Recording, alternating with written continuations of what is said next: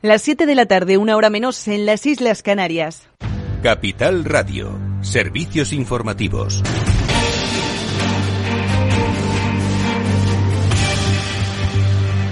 Muy buenas tardes. Inditex confirma su salida de Rusia con la venta de su negocio al grupo Daher. El acuerdo contempla que la española pueda tener una asociación de franquicias si se dan las condiciones necesarias en el futuro. La textil española tenía en el país más de 500 establecimientos, la mayoría en régimen de alquiler y cuenta con alrededor de 9.000 empleados. Ya la semana pasada el consejero delegado de la compañía, Óscar García Maceiras, confirmaba que valoraban varias alternativas. Además, la cadena de moda había aprovisionado cerca de 200 millones de euros eh, para este 2022. Y por su parte, Iberdrola nombra a Armando Martínez nuevo consejero delegado. A pesar de ello, Sánchez Galán seguirá siendo presidente ejecutivo de la energética. El hasta ahora director de negocios de Iberdrola pasa a ser así consejero delegado y consejero ejecutivo de la compañía. Todo ello en una sesión que ha estado marcada por los resultados empresariales en toda Europa y aquí en concreto por parte de Nagas. El operador español de red de gas atribuye el incremento del beneficio de 353 millones de euros experimentado hasta septiembre a las plusvalías por la venta de activos. También eh, se ha referido su presidente Arturo Gonzalo, dice, Gonzalo Aizpiri al acuerdo alcanzado entre Francia, España y Portugal para sacar adelante el famoso proyecto Barmar, el antiguo MidCat sobre el acuerdo anunciado por los gobiernos de España, Portugal y Francia, hoy realmente no voy a poder aportarles eh, ninguna información relevante adicional a lo explicado por los tres gobiernos. Hay que concretar eh, la propuesta presentada por los gobiernos para que en la cumbre anunciada en la ciudad de Alicante el 9 de diciembre se pueda ya dar claridad sobre las características técnicas, eh, los plazos, las estimaciones de, de, coste. Y cambiamos de asunto porque, sin lugar a dudas, la noticia de la jornada ha sido la llegada al cargo del primer ministro británico de Rishi Sunak. En su discurso, Sunak ha dicho que hará todo lo que sea necesario, aunque eso implique decisiones difíciles para sacar a Reino Unido de la situación de crisis económica a la que se enfrenta. Right now, our country Ahora mismo nuestro país se enfrenta a una profunda crisis económica. Las postrimerías del COVID siguen ahí y la guerra de Putin en Ucrania. Todo esto ha desestabilizado el mercado energético y las cadenas de suministros. Una de las dudas que estaban sobre la mesa era si Jeremy Hunt, el ministro de Economía que desmanteló el controvertido plan fiscal de la ex primera ministra Liz Truss, continuaría al mando de las finanzas del Reino Unido en el gobierno de Rishi Sunak. Finalmente, así se ha confirmado, por lo que Hunt tiene ahora un importante reto por delante para recuperar la estabilidad y la confianza de los mercados. Y en otra línea de asuntos se pone en marcha la cuenta atrás eh, para la prolongación del acuerdo del Mar Negro y con un panorama poco esperanzador. Eduardo Suárez Inclán. El viceministro ucraniano de Política Agraria y Alimentación ha advertido de la amenaza que supone eh, la expiración del acuerdo sobre el Mar Negro que se firmó con Turquía y la ONU y finaliza el próximo mes de noviembre. Este pacto permite a Ucrania exportar cereal, por lo que el país necesitaría con urgencia su renovación pero todo indica a que no se llevará a cabo, no tanto por motivos jurídicos, sino por los combates y la actividad militar. La exportación de grano hasta la fecha ha sido de 8,9 millones de toneladas, permitiendo así una mayor independencia económica de Ucrania frente al conflicto, que se encuentra en un momento crítico. Gracias, Eduardo. Y hoy hemos conocido a última hora que Renta 4 ha obtenido un beneficio neto de 15,4 millones de euros en los nueve primeros meses del año, frente a los 17 millones que ganó en el mismo periodo de 2021, lo que supone un descenso del 9,3%. Por su parte, el banco ha informado de que su Consejo de Administración ha aprobado en su reunión celebrada este 25 de octubre el reparto de un dividendo a cuenta de 0,25 euros por acción. Claves del mercado. Y mientras el IBEX 35 ha terminado la sesión aquí en el viejo continente con alzas hasta los 7.794 puntos, al otro lado del Atlántico continúa la cotización a estas horas en Wall Street con ganancias generalizadas. El tono verde se impone con un S&P 500 que se anota un 1,21% a estas horas en los 3.843 puntos o un Dow Jones arriba también un 0,76% que escala hasta los 31.737 puntos. Esto es todo por aquí. Hasta ahora, la última hora en información económica. Les dejamos ya con Eduardo Castillo y su programa After Work. ¿Nuevo invirtiendo en bolsa o ya eres todo un experto?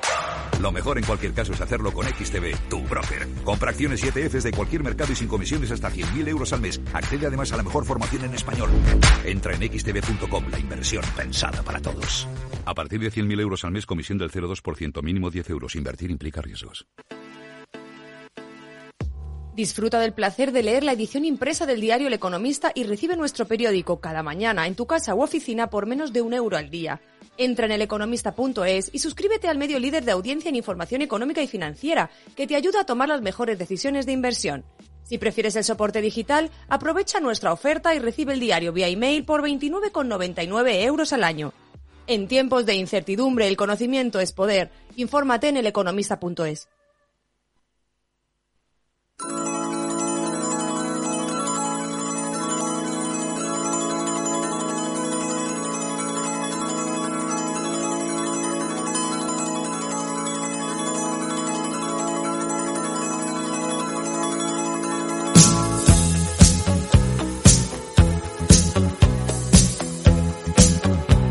Después del trabajo, After Work, con Eduardo Castillo, Capital Radio.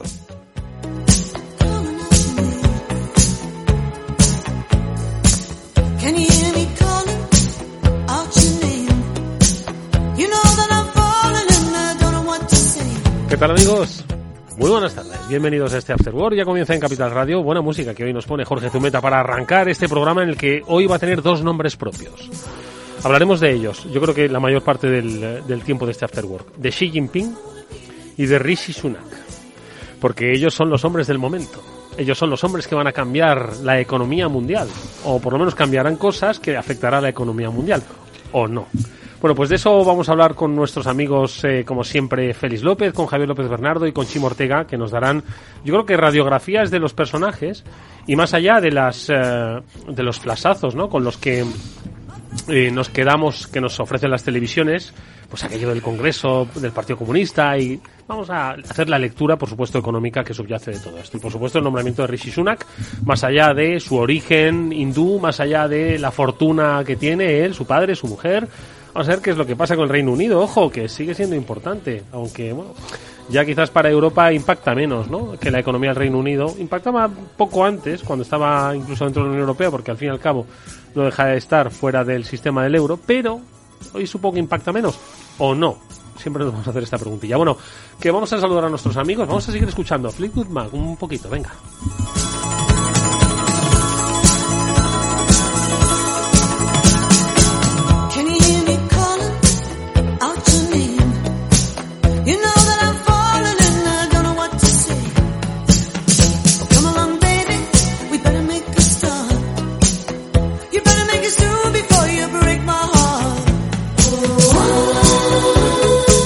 ¿Qué tal? Muy buenas tardes, ¿cómo estás? Ay, muy buenas tardes. Rishi, no, Rishi Sunak, Risky Business iba a decir, Rishi Sunak y Xi Jinping. Los hombres del momento. ¿Saldrán en- alguno de ellos en la revista Time Sí, seguro. No, Xi Jinping en cuanto la líe. en cuanto la líe? Bueno, yo, yo, si te parece, te voy a reservar hablar de Rish- eh, Rishi Sunak. eh, bueno, aunque también vamos a hablar de Xi Jinping, si te parece, porque de este último sí que me gustaría preguntarle a, Javier López Bernardo, que es que él focaliza sus análisis en, en China. Y hoy le hemos llamado a estas horas eh, tempranas del programa, pues para que primero liberarle antes, que seguro que tiene algún que otro compromiso, y dos, pues que nos un poco haga lectura más allá de lo que pasó con Hu Jintao y tal, ¿no? Que es con lo que se quedaron, pues principalmente todos los medios, ¿no? Aquella, como le acompañaron a irse, no se sabe muy bien por qué, porque no se puede saber nunca muy bien por qué pasan las cosas en, y menos en China. Eh, pero sí que queremos hacer un poco la lectura económica, sobre todo, ¿no? De, esta nueva, de esta nueva era. Javier López Bernardo, estás por allí. Javier, ¿qué tal? Buenas tardes. ¿Qué tal, Eduardo? ¿Qué tal todo? Pues encantado de saludarte. Oye, igual prefieres hablar de Sunak, ¿eh? En vez de, de Xi Jinping, pero bueno, nunca se sabe. Lo- los dos, bueno, tienen ahora un gran cometido por delante, ¿no? Que nos va a afectar de una manera u otra, pues al ciudadano español que está mirando cómo le suben el precio de los alimentos cada dos por tres que va al supermercado. No sé si también está Chimo Ortega, que nos eh, está escuchando. Chimo, ¿nos estás escuchando? No. Te escucho, alto Ay, y claro, Eduardo estupendo, Castillo. Estupendo, Aquí estoy. Oye, me gustaría luego hablar contigo antes de que se nos vaya el programa del precio de los coches. El otro día leía pues a, a- a algunos eh, que otros trolecillos de Twitter diciendo que de aquí a poco los coches van a estar prácticamente inalcanzables para una gran parte de la población. Coches que antes valían X, ahora van a valer X por 4. No sé si eso es así o no, pero bueno, de eso si te parece también hablamos. A ver, empezamos por eh, Xi Jinping. Eh, Félix, venga, una primera consideración, pero para dejarle a, Javi, a Javier hablar de Xi Jinping. Venga. Pues eh, si va a hablar Javi, pues Javier, que lo, no, Que se arranque él, ¿no? Bueno, yo creo que, que, que Xi Jinping ha llegado ahora, pues digamos, a la cima, ¿no? Así que todo lo que le queda, pues sí que es ya hacia abajo. Buena lectura. Digamos, por decir Buena algo lectura. así, ¿no? Porque, ¿qué- a ver, ¿qué significancia tiene, Javier, estas eh, reuniones del Partido Comunista Chino y cuál es un poco lo que, lo que ha salido de, de todo esto? Bueno, los, las, las, las reuniones estas que tú las llamas, Eduardo, son cada cinco años. Entonces, pues los, los, los congresos del partido, claro que tienen su importancia, ¿no? Porque es una manera, pues, de, de reelegir el líder cada cinco años. Había una regla no escrita, como tantas hay en el Partido Comunista de Chino, de que solo podías tener eh, pues solo podías tener dos mandatos, como mucho. Diez que era lo que años, habían ¿no? tenido los que eran lo que habían tenido los anteriores eh, lo- lo- lo- los anteriores pues bueno eh, antecesores de Xi no entonces ¿Qué quiénes pues, fueron? el propio- Hu Jintao fue el anterior a Xi Jinping, ¿no? exacto ¿Y el anterior fue? Wen Jia- Wen Jiabao Wen Yabao, es verdad, madre mía. Y, eh, y bueno pues eh, estuvieron se te cada cuela uno una tertuliana. Se te cuela Sí, una tertuliana. Estuvieron, estuvieron cada uno 10 años, de acuerdo, y, y- y era un poco eh, la regla no escrita de la sucesión en, en- en- en el Partido Comunista Chino, ¿no? Que eso tenía, eso tenía que ser así y eso iba a seguir siendo así, ¿no? Y este hombre pues ha cambiado de opinión. Eh, Xi Jinping pues ya, ya lleva 10 años en el poder y se suponía pues que, que- que iba a dejar el poder a... Bueno, ya se sabía hace un año o dos años que no, pero que lo normal hubiese sido, ¿no? Que hubiese pues, pues dejado el poder y, ahora sigue, ¿no? Tiene Oye, 69 años. Javier, una pregunta. Eh, se suponía que unos se dejan el poder, el poder a sus delfines, es decir, a gente de su de su órbita, ¿no? Es decir, a herederos, ¿no? Herederos políticos o, o no no tiene nada que ver. Lo digo por aquello de lo de Sí. Hu Jintao y tal. Sí, bueno, en, te- en teoría el heredero de Hu Jintao era Li Keqiang, que, era, que ha sido el premier durante todos estos años y como ahora te comentaré, y Félix también te lo dirá, pues era un poco la, la- la facción razonable del partido. Son los, entre comillas, por, por- por casualidad, podría haber sido la gente de sí, pero no ha sido así, eran un poco los tecnócratas. ¿De acuerdo? Entonces Li Keqiang pues siempre ha sido muy crítico con todas las políticas de Xi Jinping del cero COVID. Dice, Sí. oye, al principio está bien, que no nos enteramos de que iba esto, no había vacunas y todo esto, pero ya nos, ya nos enteramos cómo funciona esto. ¿De acuerdo? Entonces no podemos estar cerrando ciudades de 5 millones de habitantes cada mes, sí, y mes no, porque esto no va a ninguna parte, ¿no? Y después todo el tema del crecimiento económico, de que sea más sostenido y todo eso. Bueno, ha habido, ha habido grandes discusiones entre las dos facciones. La facción de Li Keqiang era un poco la facción que estaba más, más cercana a Hu Jintao, que es la, pues lo que llaman ellos la, fa- la, la facción de, de- de la Liga Comunista Joven de China, ¿no? Y no solo Li Keqiang, había otros, había otros, otros dos cargos muy importantes. Uno de ellos también estaba en el comité, en el comité permanente, comité permanente que era Wang Yang, que era pues también muy parecido, de esta misma cuerda que Li Keqiang, un poco así más conciliador, eh, pro crecimiento, etcétera, que también, también pues eh, ha desaparecido de la nueva lista de, de. Y otro que era también, ta- que era otro chino que se llama Hu, Hu Chunhua, pues eran los tres un poco más así, ¿no? Como, como te digo yo, de la parte de Hu Jintao y más, más pro crecimiento. Todos esos han desaparecido, ¿no? Entonces, lo- al que ha puesto Xi, no se sabe quién va a ser el Premier todavía. Ten en cuenta que eso se va a anunciar en marzo. Sabemos quiénes van a ser los siete miembros del comité permanente, que como, que como pues ya lo han dicho las noticias, son todos muy eh, cercanos a Xi, ¿de acuerdo? Y el segundo, que es el segundo que entró en el escenario, que eso en China toda esta, toda esta pompa tiene bastante importancia, fue uno que se llama Li Qiang, que, que se supone que va a ser el premier y va, y va, y va a suceder a Li Keqiang, ¿no? Y entonces, bueno, pues este señor es el que ha estado en Shanghái ahí, haciendo los cierres. Ha estado supervisando, entonces es una manera de decir, oye, chico, tú lo has hecho bien. Estas cosas aquí funcionan así. Si tú has estado trabajando con sí y, y no te voy a aburrir con el resto de quienes son los otros, Wang Junin y todos estos, son todos gente que llevan muchos años con sí. Ninguno de ellos ha destacado por ninguna maravilla económica ni, ni nada así. Simplemente, pues que pues están, entre comillas, de- en el lado correcto de la historia. Oye, Javier, y, y, a ver, lecturas económicas, que es un poquito lo que a nosotros nos interesa, hitos de Xi Jinping en economía estos últimos eh, 10 años y retos a los que se enfrenta que nos pueden afectar a, a todos nosotros. Yo, a, a mí la lectura del, del, del este, eh, Félix un poco decía, ¿no? Dice, pues Xi Jinping ya, ya tiene todo, ¿no? Entonces, desde un punto de vista cínico, sí se puede decir que efectivamente ya solo le queda hacia abajo, y es verdad, ¿no? Pero ya no solo desde ese punto de vista, sino desde el punto de vista de que los desafíos que tiene China ahora son mayores que los que comentábamos en este mismo programa hace siete años. Ninguno de ellos ha cambiado. O sea, no, no han arreglado ninguno. Es, es acojonante, porque los chinos son bastante, son bastante ejecutivos. O sea, cuando no arreglan las cosas es por algo. Dicen, oye, yo quiero construir un- un- una línea de alta velocidad de mil kilómetros. Te, te la hago. Como si hay que tirar siete, como si hay que tirar siete montañas. Entonces, cuando los problemas se quedan sin solucionar tanto tiempo, además ellos son conscientes de que están sin solucionar porque siempre te lo repiten, que si el crecimiento tiene que ser más inclusivo, que si la vivienda no es para especular, todo esto, ¿no? Todo eso sigue sin solucionarse. o sea que las políticas económicas de Xi sigue básicamente en decir lo que hay que hacer, pero no hacer nada.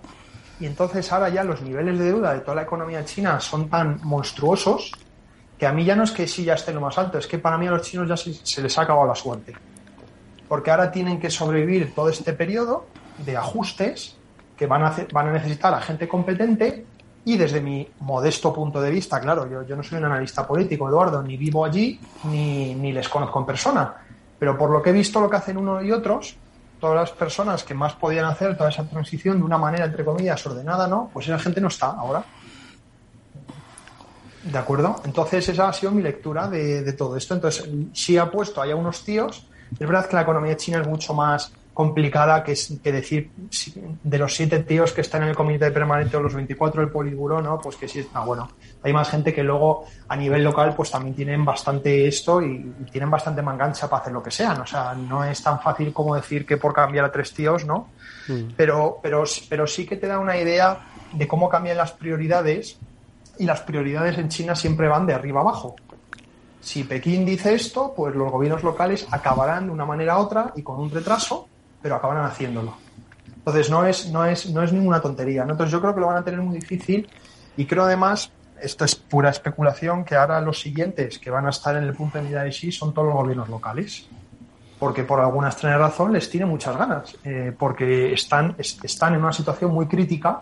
Ya sabes que su única fuente de financiación son los impuestos sobre la venta de la plusvalía de los terrenos, que pues es el 40 al 50% los ingresos que tienen la mayoría de estos gobiernos, y, y sí está haciendo todo lo posible pues para que tengan cero. ¿De acuerdo? Entonces, claro, eso dices, bueno, pues el gobierno local, pero aquí en España ya tenemos mucha, mucha experiencia de eso. Cuando no, la tierra no se vende, los precios no suben, las deudas no se pueden pagar, pues eso crea una reacción sistémica en el resto de la economía china, como, como ya está ocurriendo este año, ¿no? Entonces yo creo que China estos años lo va a tener muy difícil y, y, y la gente, y la gente que, que yo veo ahora en el poder inspira menos confianza que la que estaba hace cinco años. A ver, Félix.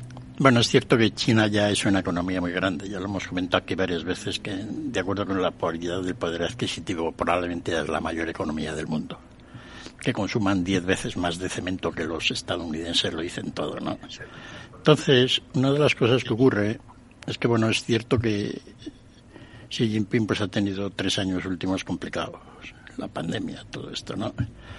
Pero el desenvolvimiento económico de la economía china con sí ha sido pobre comparado con pues los anteriores, ¿no? Es cierto que antes lo tenían más fácil, iban creciendo y efectivamente, como dice Javier, pues no han solucionado nada. Es decir, mm, salvo el último año también meterse con las tecnológicas, ¿no? Ideológicamente volver a tratar de recuperar el espíritu chino y dejarse de llevar por, digamos, la contaminación occidental. Eso es muy putinesco, en realidad también. ¿no? Hay, los rusos y los chinos están, van por la misma línea, digamos, un poco volviendo al espíritu. Entonces va a tener problemas por- porque la economía china pues no tiene una salida muy clara. De todas formas, sí parece que sigue haciendo milagros, ¿no? En el sentido de que, bueno, todo el negocio inmobiliario se ha ido abajo a la mitad. Eso era más del 20% del PIB, junto con todas las Y la economía china sigue creciendo algo. Es decir, en medio de una catástrofe inmobiliaria sin parangón, pues los chinos siguen de alguna manera pareciendo que siguen creciendo, ¿no? Mm. Y bueno, a ver cómo resuelven el problema de la deuda. Mm, Los anteriores no fueron capaces. Estos otros, en principio, yo los miraba así a todos, me parece tientos mala cara. No, no, porque tenga cara de facinerosos, quiero decir, sino así cara de como de no bien alimentados la mayoría, ¿no? Una cosa rara. Y entonces a ver esta gente qué es lo que es capaz de, de resolver, ¿no? Oye, eh, Javier, de todas formas decías que es importante, ¿no? La estética, ¿no? Que se desenvuelve en todo, en, en todo esto, ¿no? Y especialmente en el Congreso del Partido. Eh, y hubo una, un, episodio, ¿no? Que no, no- ha habido, en- entiendo que interpretaciones de todo tipo, cruzadas, ¿no? Que es cuando, pues, acompañan, ayudan a eh, retirarse, conminan a que se vaya eh, al eh, anterior presidente, a Hu Jintao, ¿no? Eh, con muchísima especulación. ¿Tú qué, qué has oído? ¿Qué es lo más razonable? ¿Por qué se produce esto? Bueno, eh, eh, he oído las mismas versiones que tú. Yo en cuanto lo vi me dio sensación que era, era una manera muy cutre de echarle. Es lo primero, lo primero que te viene y dices, joder, serán tan brutos, ¿no? De, de hacerlo así y querer, querer mostrar ya no solo a China, sino al resto del mundo, porque ahí también están las cámaras dentro filmando el momento. Podían haber esperado en otro momento, ¿no? Y decían que era un tema de enfermedad, no, no sé decir, pero sí que es verdad que en el discurso eh, le puso a caldo. La verdad es que si no le echo, es que oyendo eso te dan ganas de irte. ¿sabes? Entonces, bueno, pues es que aunque no le echase eh, las, las, las formas, como te digo yo, los, las, el resto de sucesores un poco así suyos que, que, ahí dentro, la manera en que se han ido, ¿no? Y el poco peso que ya van a tener de ahora en adelante en toda la economía china, pues, pues es básicamente lo mismo, Eduardo, ¿sabes? Que pues probablemente a lo mejor el hombre estaría en condiciones eh, en condiciones de salud pues pésimas y tenía que abandonar porque tenía la cabeza ida. Pero, pero, pero desde luego es que la manera en que se hizo tampoco fue la. Entonces no, no, no te podría da- dar ninguna explicación. A mí me dio la sensación un poco que eso sí que nos ha comentado que, pero esto es una especulación mía, probablemente, eh, que es que es un poco dar una dar un mensaje al exterior.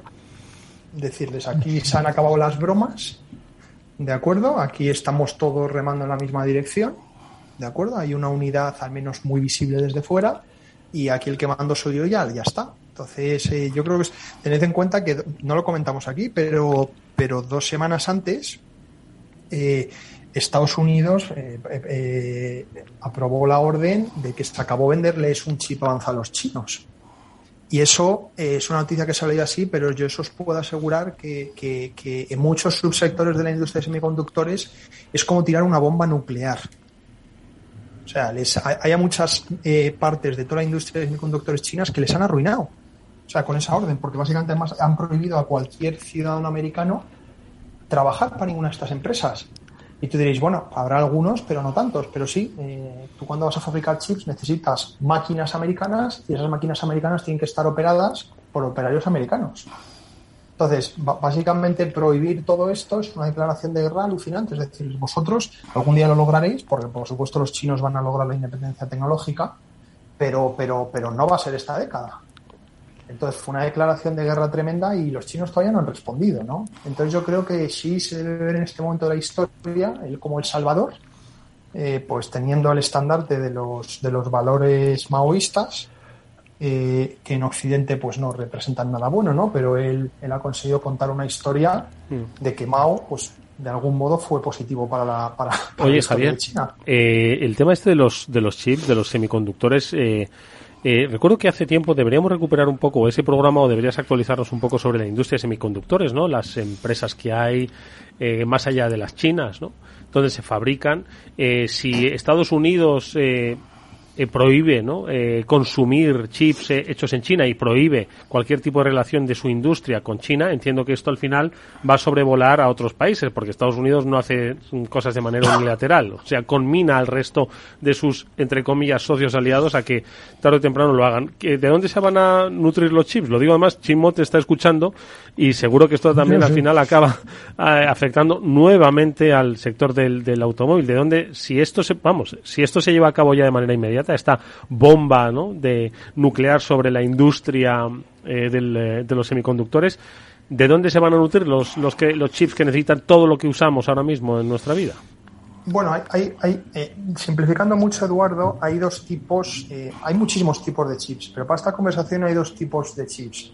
Los que se llaman los chips punteros, que son los que los anglosajones llaman leading edge, y esos los fabrican solo los taiwaneses y un poco los coreanos, ¿de acuerdo? Y luego están los chips eh, cutrecillos, que son los lagging edge. Se llaman lagging porque son chips que ya se vienen produciendo desde hace 10 o 15 años. Toda la escasez que decías de chip o de todos los coches son de estos últimos. O sea, muchas veces son chips que cuestan 50 céntimos.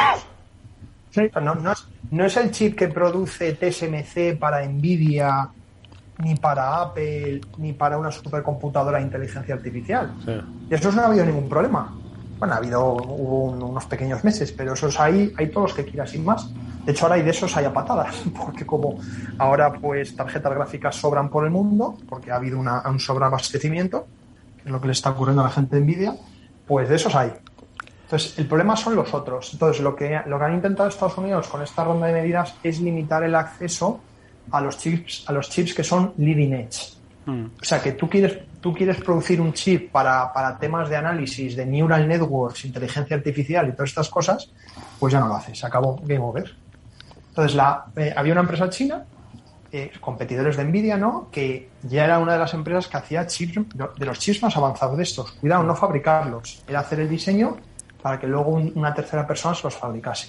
¿De acuerdo? Entonces, esa gente, pues ya les han dicho, tú no, tú ya, tú cuando vas a diseñar tu chip, no te lo va a producir nadie en el mundo.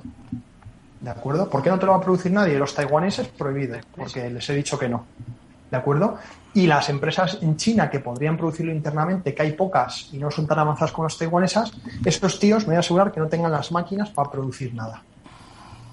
¿De acuerdo? Las máquinas ya las tienen, pero es que las máquinas hay que hacerlas operar, Eduardo. ¿Sabes? Yo un día hablaba con un coreano y el coreano me lo contaba de esta manera tan sencilla para que lo entiendas. Me decía, tú tienes un piano en casa, ¿no? Me decía, él no sabía que yo era pianista, pero me hizo mucha gracia el ejemplo. Dice, a que tú con el mismo piano, pues dos personas de tu misma casa lo tocan de manera muy diferente. Hay un tío que lo toca de manera muy bien y otro tío que tiene el piano ahí delante, pero no puede hacer nada con él, ¿no? Y eso un poco llevado al extremo es lo que ocurre con las máquinas de hacer semiconductores. Tú ya puedes tener la, la máquina dentro de China, en la fábrica, ¿de acuerdo? Pero no tener a gente pues que sepa operarla de manera óptima. Sí, sí, sí. sí. ¿De acuerdo? Entonces, ese es el problema que, que- que- que van a tener. Claro, como muchas de estas máquinas, el problema que tienen, no solo se utilizan para producir chips de alta tecnología, sino que también se utilizan para producir los chips de tecnología anterior, puede haber un efecto sobre los otros chips, porque básicamente les están diciendo los americanos a los europeos y a los japoneses, que son los que tienen el control de todo esto, no vais a vender nada a China y no les venden nada.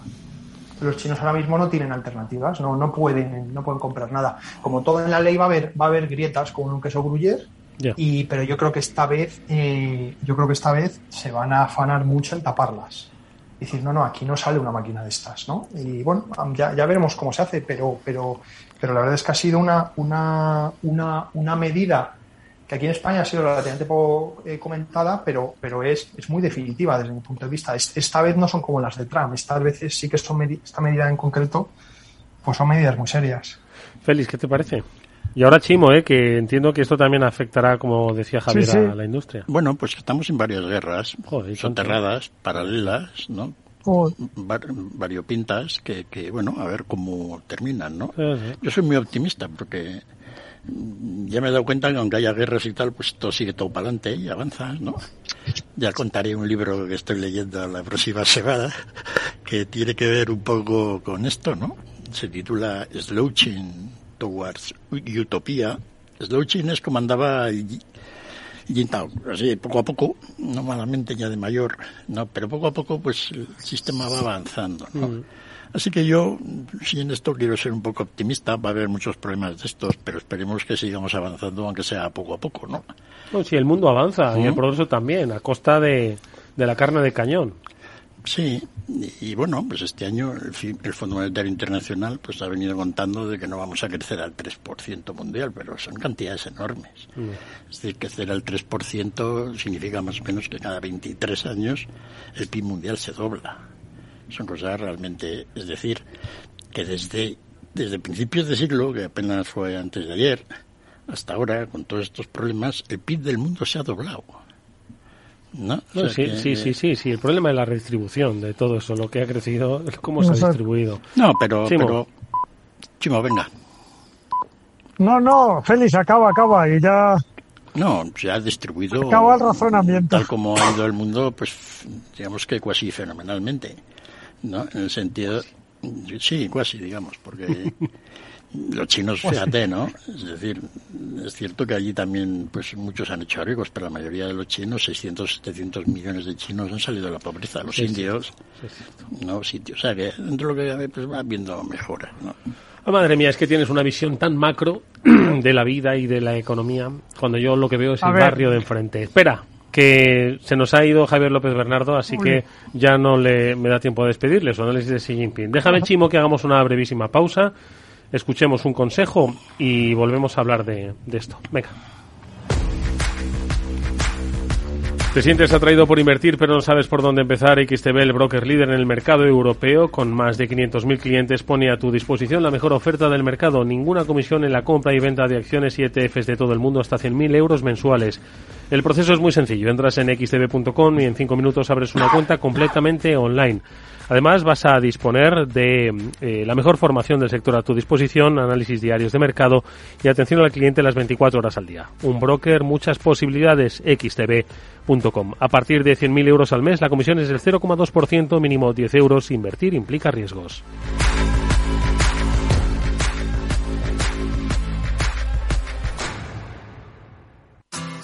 Si te gusta el pádel, en Capital Radio tenemos tu espacio.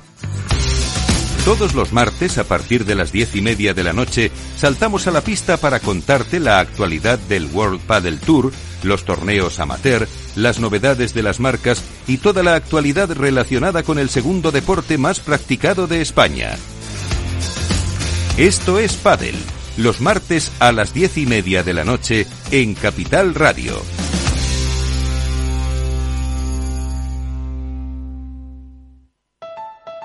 Escucha cada jueves, a partir de las 11 de la noche, en Líderes Globales, las entrevistas que Raúl Castro nos trae desde Florida. Personas inspiradoras de habla hispana que han destacado en sus actividades más allá de nuestras fronteras y que nos dejan sus enseñanzas y aprendizajes desde el punto de vista más personal. Líderes Globales, con Raúl Castro, en Capital Radio.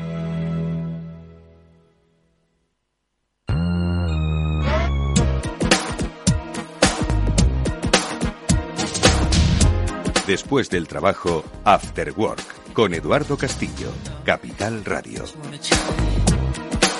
Bueno, pues mira, recuperamos a la conexión con Javier López Bernardo para por lo menos despedirle en condiciones. Javier, que te habías caído momentáneamente.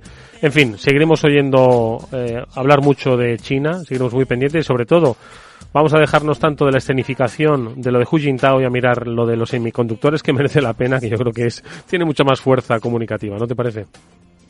Claro que sí, Eduardo. Bueno, pues lo dicho, que agradecido Javier por haber estado con nosotros estos minutos. Un fuerte abrazo, cuídate mucho. Un abrazo a todos. Bueno, y nosotros seguimos aquí con, eh, con Félix López y con Chimo Ortega. Eh, nos habíamos quedado con la reflexión de Chimo final, no sé si a propósito de los chips o de lo de la redistribución que está hablando Félix, Chimo. Yo de dos cosas. Una de los chips. Es verdad que los chips que, que faltan en la industria, pero no solo en la automoción, son muy baratos. El problema era ese, que no eran tan baratos y había que fabricar tanto para rentabilizar las inversiones de las plantas que total que los hagan en Asia. Y, y nos hemos encontrado que nos quedamos sin chips. Eh, pero bueno, esto ya lo hemos hablado muchas veces. Pero sí, sí, es, es muy importante. Las pequeñas cosas muchas veces controlan el mundo. Eh, pero a mí, la- como, como dato, la escenificación lo que me parece es, eh, es una puesta en escena de lo, que, de lo que pretende hacer este señor con su mandato. Es decir, como decía Félix, ya poco más tiene que hacer eh, y se va a dedicar a, a- a creerse el rey de, o a ser el rey del mundo. Mm. Exacto, apuntalar que es el rey del mundo y que nadie lo va a evitar. Y yo creo que ha sido una puesta en escena no solo para su antecesor, eh, que como diciéndole, mira, aquí estoy yo, sino que, que con este tercer mandato que él mismo se ha autorizado a tener, eh, cambiando las normas, pues se puede. mm, Lo que quiere certificar es que nadie nadie le va a hacer sombra. De- todas claro que es formas- una puesta en escena evidente. De todas formas, eh, esto, y, y ahora si quieres comentamos otros temas, pues yo creo que va a condicionar mucho eh, pues el estado actual de la geopolítica en el mundo, ¿no, Félix? Lo digo porque antes de entrar en el programa, pues veíamos eh, pues esta noticia, ¿no? Eh, que decía que Rusia estaba abierto por primera vez, ¿no? Lo leíamos en el confidencial, a hablar de posibles soluciones a la guerra de Ucrania con Estados Unidos. Eh, pero al final China está claramente, eh, bueno, pues mm, claramente está posicionado, eh, obviamente, ¿no? A, eh, de ese- de- en esa balanza, ¿no? Eh, eh, por lo menos comercial y política hacia, hacia Rusia. Y quizás esta actitud de Xi Jinping de mostrar un poco la fortaleza y el poder omnímodo que va a tener eh, sobre China eh, en la confrontación con otra vez los grandes bloques, no sé si esto va a ayudar a solucionar los problemas que hay ahora mismo en el mundo. Félix. La solución del problema ucraniano es muy complicada, ¿no? porque los rusos pues quieren quedarse con lo que tienen y los ucranianos no, y entonces a partir de ahí van a negociar, algo que de momento pues todo el mundo considera que no es posible, ¿no? Y hasta que hay, no haya un cambio de posición por alguna de las dos partes, debido pues a circunstancias varias, pues vamos a seguir así. ¿Hasta qué punto puede influir eso en, en eso la situación de, de sí, no? El cual el buen hombre, pues yo creo que no le hace mucha gracia a Putin. ¿no? Las relaciones chinas y Rusia, pese a que ahora más o menos van bien, Sí, están bien. siempre han estado mal, ¿no? Es decir, tienen mucha frontera, se han amenazado de bombas atómicas muchas veces, ¿no? Esto de tirar la bomba atómica que dicen ahora los rusos, pues los rusos lo iban diciendo a los chinos 60 años, ¿no? Entonces, veremos cómo evoluciona todo eso. Sí que son un partner estratégico ahora en el sentido de que pues todos los móviles los tienen que comprar de allí. ¿no? El tren ese de, de la ruta de la seda que llegaba aquí hasta, Sí. hasta Madrid, pues ahora ya no pasa de Moscú, ¿no? Y todos los trenes pues van cargados de mercancía pues para, para Rusia, coches, etcétera, ¿no? Entonces, pues bueno, de momento a Rusia eso es una situación absolutamente crítica, mantener esa línea de comercio, luego para la venta, y lo más complicado que se va a poner la venta de crudo, pues los chinos seguirán, ¿no? China este, este mes pasado de septiembre ha importado un millón de barriles de petróleo de, de Malasia, ¿no? Pero Malasia solo produce la mitad. Entonces los malayos deben estar, deben estar haciendo un, un camuflaje de, de barcos petroleros de petróleo ruso pues para que llegue a China y a la India y a todos estos Sí, sitios. lo que decía antes Javier, o lo que decías tú, ¿no? De lo de los semiconductores, que esto ya veremos un poquito los quesos de Gruyère que se generan en, en las sanciones, ¿no? Que para eso el mundo es más viejo que, que, los que ponen las, Claro. las sanciones. El contrabando de, Ahí va a llegar yo. Las, las empresas se, se pueden ir de Rusia, pero o de China, si quieres, pero llegado el caso, pero es imposible que rompan ciertos acuerdos comerciales como está distribuido el mercado hoy en el mundo. Eh, a ver, eh, yo creo que China lo que ha hecho bien estos años ha sido posicionarse, posicionarse como, como necesaria para muchas de las cosas hacia donde queremos llevar las empresas y la economía. Entonces, ahora lo domina. Eh, contra eso no vas a... Y por eso hablaba yo de la puesta en escena. Yo creo que lo de Rusia de hoy es un poco la reacción también a esa puesta en escena. Decir, mira, no molestes más. ¿Sabes? Yo creo que, es un mensaje también de China a Rusia diciendo, ya me está molestando esto, no me quiero ocupar más de ti y arréglalo. O sea, empieza a negociar porque quiero que se arregle. Yo te- creo que vamos a vivir unos meses en los que políticamente, no sé económicamente tanto, pero políticamente, eh, China, China va a tomar decisiones muy estratégicas y que por la posición que tiene nos va a cambiar. Yo creo que el principio del mandato de este, de este tercer mandato mm, va a marcar época.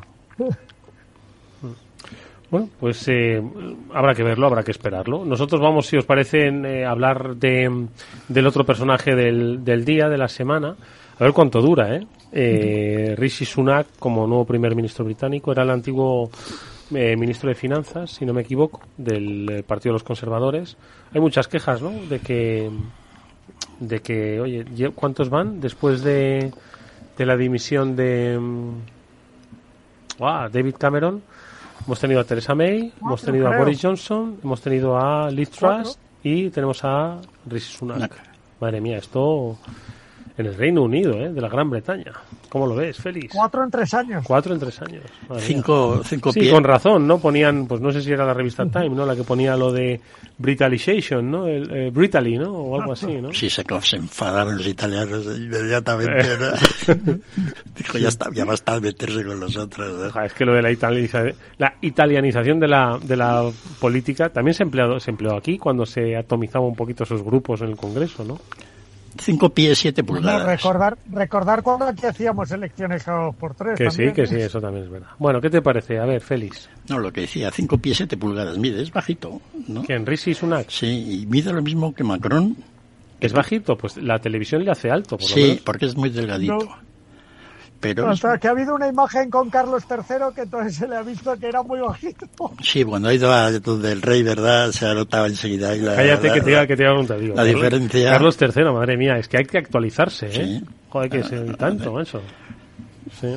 Y bueno, Macron mide lo mismo, Putin también, es decir, el, el- el alemán, es decir, el, Olaf Scholz. sí, son todos de tamaño Bajito. sí, de bolsillo, ¿no? A la hora de, de, de manejar, ¿no?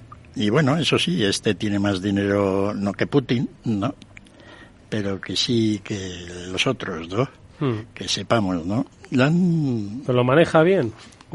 Lo importante es que lo maneje bien, ¿no? Sí, bueno, Bueno, que maneje no el suyo, el suyo que lo maneje bien. Así será más rico si puede. Él personalmente tiene una, el de los fortuna, demás, tiene ¿no? una fortuna grande, pero de tamaño reducido. Sí, en comparación con los super ricazos, ¿no? 800 millones de dólares, se le dice. Pues no está mal. Para... Ah, estupendamente. Sí, pero además parece que es dinero que ha hecho él, no sabemos cómo, en su época financiera, pero bien. No, y a través de su mujer, ¿eh? También. Sí, pero la- el tema de la mujer de la es... familia es la mujer. El tema de la mujer, claro, es diferente porque es hija, aunque no sé muy bien cuántos hermanos tiene y cómo queda todo eso, ¿no? De- del, del dueño de Infosys, ¿no? Infosys es una auténtica potencia mundial informática, ¿no? Yo no sé, pero seguramente tienen 100.000 currantes allí en, haciendo programas en Bangalore. En Bangalore, madre mía. ¿no? Infosys es cosa realmente Sí, sí, súper sí. espectacular, ¿no? Sí, Tienen sí, un sí. campus que es como, como Alcobendas, todo para, Sí, sí, sí. para la empresa, ¿no? Entonces, pues bueno, eso sí son palabras mayores en cuanto a... Bueno, ¿y este qué tiene que hacer? A ver, que no ha podido hacer Liz Truss, que no ha podido hacer Boris Johnson, que tampoco pudo hacer Theresa May. A ver, ¿qué es lo que tiene que hacer este hombre? Pues es difícil saberlo porque, porque o lo que hará, porque también ha estado ahí con Johnson. Sí, ¿no? que fue ministro con Johnson, ¿no? Sí, ministro de Y Finanzas. de hecho fue el que dimitió, ¿no? Eh, que forzó un poquito la, luego la Mm. posterior dimisión de Johnson, ¿no? Hmm. Sí. Entonces, bueno, ha estado allí en una época complicada, en el sentido de que pues hay que gastarse la pasta para que la gente no se arruine y la economía vaya tirando. Mm. De alguna manera, Listras pues quería haber hecho un poco lo mismo. ¿no? Gasto público. Sí, más Eh, no obrillas. eh, Bueno, en, ¿En qué se puede gastar el dinero uno en, en el Reino Unido? ¿eh? Pues Públicamente, digo. ¿En hacer infraestructuras y cosas así o qué? sí, pero la, O en regalarlo en plan cheques como en Estados Unidos. va más de esto, ¿no? Va más de, pues oye, gasto pues social, ¿no? En cuanto a pues mejorar la sanidad, eh, todo este tipo de, Sí. de- de cosas, ¿no? Sí. Y, y bueno, vamos a ver que, que es, todo eso, pues en principio, como a la atrás le ha ido mal, pues me imagino que este dará marcha atrás y se volverá pues más austero. Da la impresión de que va por ahí, ¿no? Tras simplemente pues dijo yo soy una fighter, ¿no? Iba como, como Muy decidida, ¿no? Sí, iba como la, como la Thatcher, empezó. Medida, bajo los impuestos, era casi todo parecido, ¿no? Pero los bonos la tocaron un poco para ver por dónde respondía y se vio que no era la Thatcher.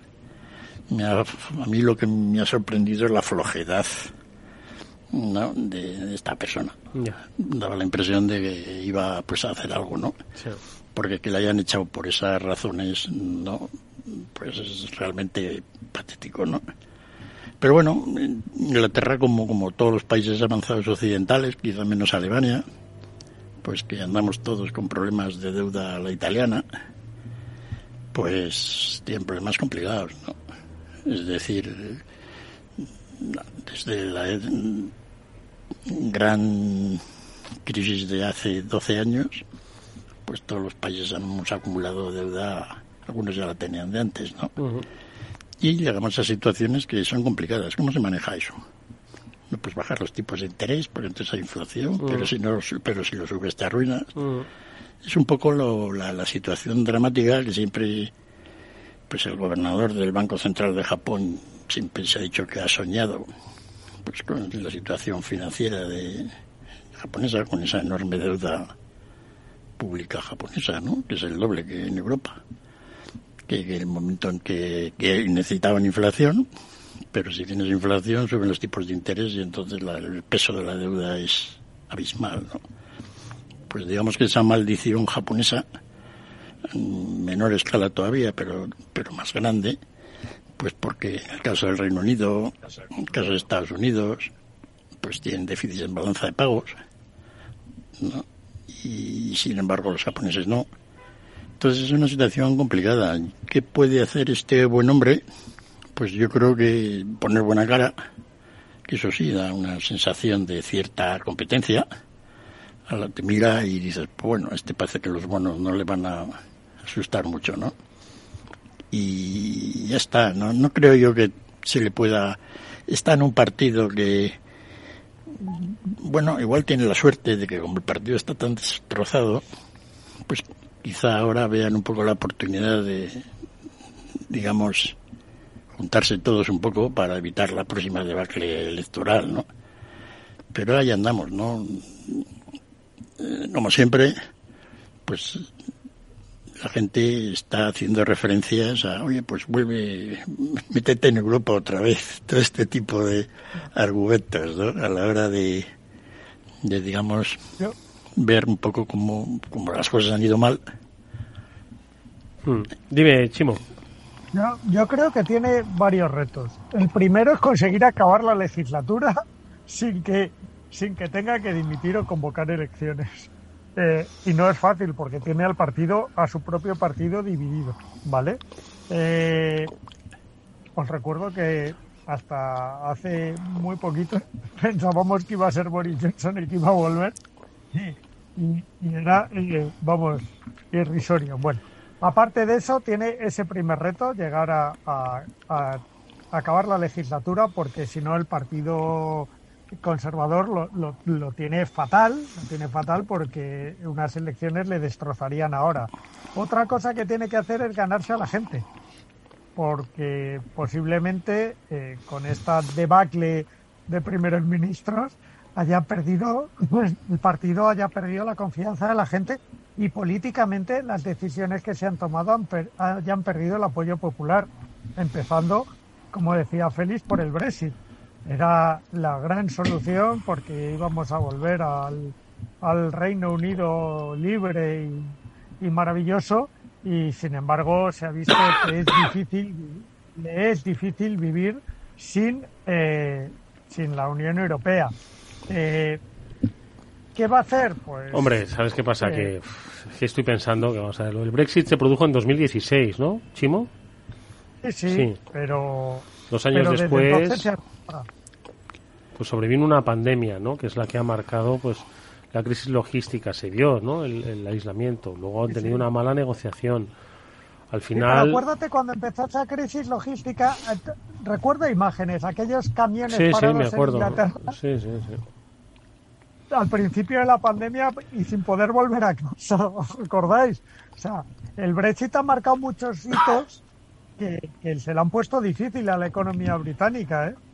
De todas formas, Eh, y yo Perdona, Dime, Chimo, que te... No, que estaba pensando si esto al final nos va a afectar, más que a los titulares de los periódicos que nos estamos divirtiendo muchos, ¿no? Con la britalización, ¿no? De, de la política, pero ¿nos va a afectar mucho? Chimo, ¿tú qué crees?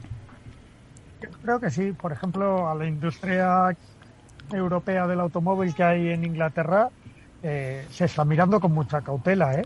Ahora la- las decisiones que se puedan tomar y si no hay un mayor acercamiento a Europa, eh, no te diría yo que se va a ir toda la industria, pero hay grandes plantas europeas como la de Nissan, que al final es Grupo Renault, grupo, la alianza, eh, que se están planteando las inversiones allí.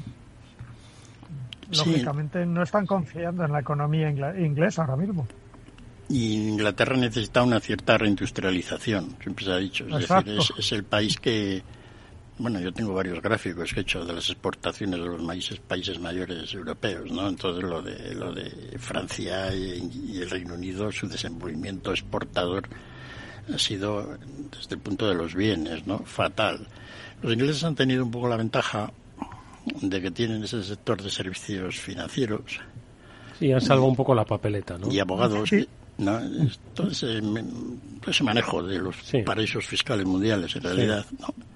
Londres es realmente el núcleo de todo el Sí. manejo del dinero oscuro del mundo.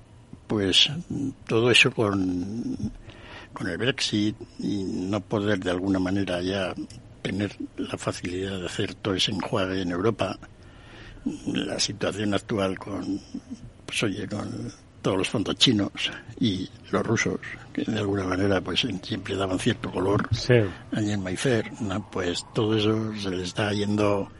Es muy difícil ver cómo va a quedar todo ese encaje, digamos, de exportación de servicios inglés después de lo que ha venido ocurriendo, ¿no? Que para la economía, digamos, inglesa es importante, ¿no? Entonces siempre necesitaban, pues eso, inversiones en vehículos, por ejemplo, ¿no? Coches, etcétera, que siempre sí es un poco lo más ocurrido a la hora de solucionar una balanza de pagos y otro tipo de... Es cierto que Inglaterra, pues, no cabe duda que en todo el sector este de nuevas tecnologías, informática, etcétera, ¿no? Pues sigue manteniendo, digamos, una cierta innovación grande, ¿no? Y bueno, tienen el whisky. Bueno, escoceses- Bueno, siempre será. Bueno, pues nada, también tendremos que estar pendientes de lo que haga Sunak, pero bueno, de aquí yo creo que, que in- tendrá que haber in- inevitablemente ¿no? un proceso electoral en, en el Reino Unido, ¿no? donde además muy probablemente, bueno, pues esto no- ni que fuese adivino, ¿no? pero al final entiendo que los castigos se pueden producir ¿no? y quizás haya una vuelta de, de, de signo político. ¿no? El No, que no, se- dice que no ganan un escaño los conservadores. Es decir, no es que haya una vuelta. Alguno tendrá que ganar. Dicen que ganaban uno que era el de Johnson. Por eso tiene el reto. O hace algo o, o, se, o desaparece. Sí, os aparece, ¿no? Un poquito... No sé, habrá que ver un poquito cómo se reconfigura el, el mapa político en el Reino Unido. Pero bueno, oye, yo quería cerrar un poco con eso que le quería preguntar a Chimo al principio, lo del precio de los coches, ¿no? Que decían que es que uno de aquí a 10 años no, vamos, o tiene mucho dinero para comprarse un coche o no se va a poder comprar un coche. ¿Exageraba quien lo decía? dato- No, no, no exageraba nada. Te voy a dar un dato espeluznante, ¿vale? Venga. Aparte de, y luego hablaré muy rápido del consejo de Félix, que sigo teniéndolo en mente siempre. Un coche eléctrico, el precio medio de eh, ocasión, ¿vale? Suelen ser entre uno y tres años, porque no había muchos coches antes, la media, 39.000 euros. ¿Tú crees que un coche de segunda mano de 39.000 euros hace que nos cambiemos a esa movilidad eléctrica? Bueno, pues eso es solo un ejemplo. Podríamos hablar mucho de los precios de los coches ahora, pero como Félix me dijo cuando empezó esta crisis, no hay que vender tanto, sino venderlo más caro y se gana más dinero. Bueno, pues eh, yo creo que eso se lo han aprendido y lo quieren llevar las empresas del sector casi, casi a su máxima expresión. Ya, pero, que pero Chimo, ¿qué no pasa con aquello de. Con la carrera de matriculaciones, ¿no? Que cada año debía que ir iba a volumen. Al final este es un sector, ¿no? Que necesitaba volumen, ¿no? No tanto eh, poner un, precio desorbitado. Para negociar ayudas seguimos recurriendo a que el volumen es muy bajo para, re- para justificar los, los resultados delante de los accionistas subimos los precios. Y luego la situación de las del, que esté con, de alguna manera paralelamente manejándose las dos tecnologías de combustión interna y eléctrica Eléctrico, sí. eh, genera mucha confusión al sector industrial del automóvil y muy probablemente a una infra- a una infravaloración de las inversiones en los coches de gasolina, digamos, de combustión interna, ¿no? Que van a hacer que, que vaya- sean caros ¿no? a la hora de... ¿no? Los chinos ahí, por ejemplo, en el tema eléctrico, pues no cabe duda, son ya los segundos exportadores de coches De del coches mundo. eléctricos. No, no, del mundo de coches en total. eh, hace unos días se Después de Japón. el Salón de París, un salón de París pírrico del automóvil, con lo que fue siempre el Sí. Salón de París, prácticamente liderado por marcas francesas y ni siquiera Citroën estaba, ¿vale? ¿En el ¿Y Salón de París? dónde había el Salón de París? No estaba ni Citroën, Qué estaba fuerte. Stellantis, pero Citroën como marca no estaba, estaba Peugeot, estaba. DS, Sí, sí, estaba sí. allí, pero no estaba Citroën. Eh, y sin embargo, había siete marcas chinas en ese pequeño salón de París que están desembarcando en Europa. Eh, con eso os digo todo. O sea que es que es que es genial, ¿eh? O sea, al final Europa va a acabar conduciendo coches chinos cuando todos los gobiernos se den cuenta de que lo de la movilidad eléctrica, que está muy bien, pues tiene que tener un proceso, un desarrollo y no tener un cambio tan radical, pretender que todo el parque móvil de un país, sobre todo con esos precios, con esas capacidades, eh, cambien en, en menos de una década. ¿Sabes qué va a pasar, no? Que vamos a desmantelar la industria del automóvil tradicional, va a venir China, la va a copar y en fin, y ya está, y andaremos todos con coches chinos. Un Tesla nuevo en China Eso vale... es como si queremos que todos los coches sean autónomos mañana, pues es imposible. Pero bueno, de- hablaremos de esos pertes de automoción y hacia dónde va la industria. Bueno, Eso escucha, ¿cuánto. ¿Cuánto costaba y cuánto cuesta? Lo- pues ya seguro que decir la palabra utilitario es hasta una ordinariez en este sector de la movilidad, ¿no? ¿Eh? ¿Cuánto cuesta un, cuánto costaba un, un utilitario, vale, coche estándar, ¿eh? Para un currela de aquí de Madrid o de cualquier ciudad de España. ¿Cuánto costaba y cuánto cuesta ahora? Venga, dímelo que nos vamos. En- costaba unos 11, cuesta entre 18 y 19. Costaba 11.000 euros y ahora cuesta 20.000 euros. Yo, bueno, he tirado 18 y 19. ¿No te habrás pasado? ¿No? ¿Te has pasado o no? ¿Pero el mismo, el mismo coche o, o es Sí, un- el mismo coche. El mismo coche El de mismo currela. coche, es No, el verdad que ahora todos los coches llevan más equipamiento, ponlos a igual de equipamiento, pueden ser 16, 17. Pero mínimo 5.000 euros no me he pasado un duro. ¿Qué dices tú? ¿Que ha mejorado el currela? que, bueno, pues mm, con esos precios habrá mejorado el coche.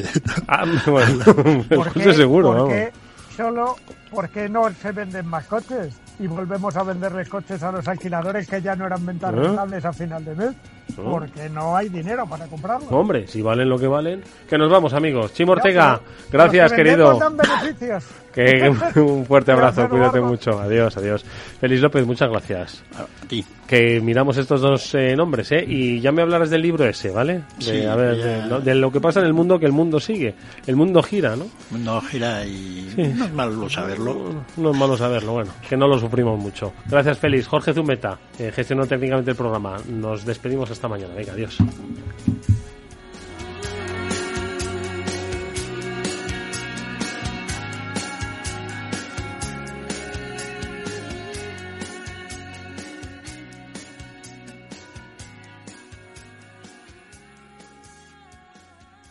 ¿Qué es ir más allá? Con Arval podrás llegar donde te propongas de la forma más sostenible y desplazarte como y cuando necesites con una oferta de renting sostenible, segura y conectada. Y preocuparte solo de conducir porque nosotros nos ocupamos del resto.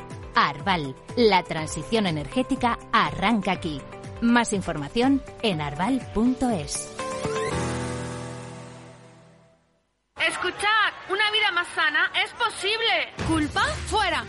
Que dediquen tiempo a cuidarse. Azúcar? Fuera. Saboreemos la vida. Ser activistas es nuestra mejor forma de ser. Ahora tu seguro de salud con un 36% de descuento. Infórmate en el 974 88 0071 o en dkv.es barra activistas. DKV. Capital Radio 103.2. Si te gusta el pádel, en Capital Radio tenemos tu espacio.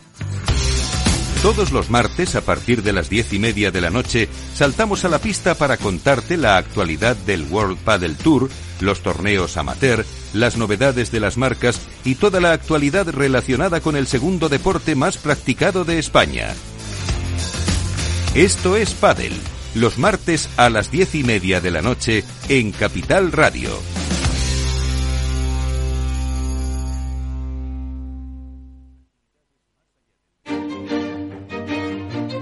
Valor Salud. Tiempo de salud. Su actualidad, sus personas, sus empresas. Todos los viernes a las 10 de la mañana en Capital Radio, con Francisco García Cabello.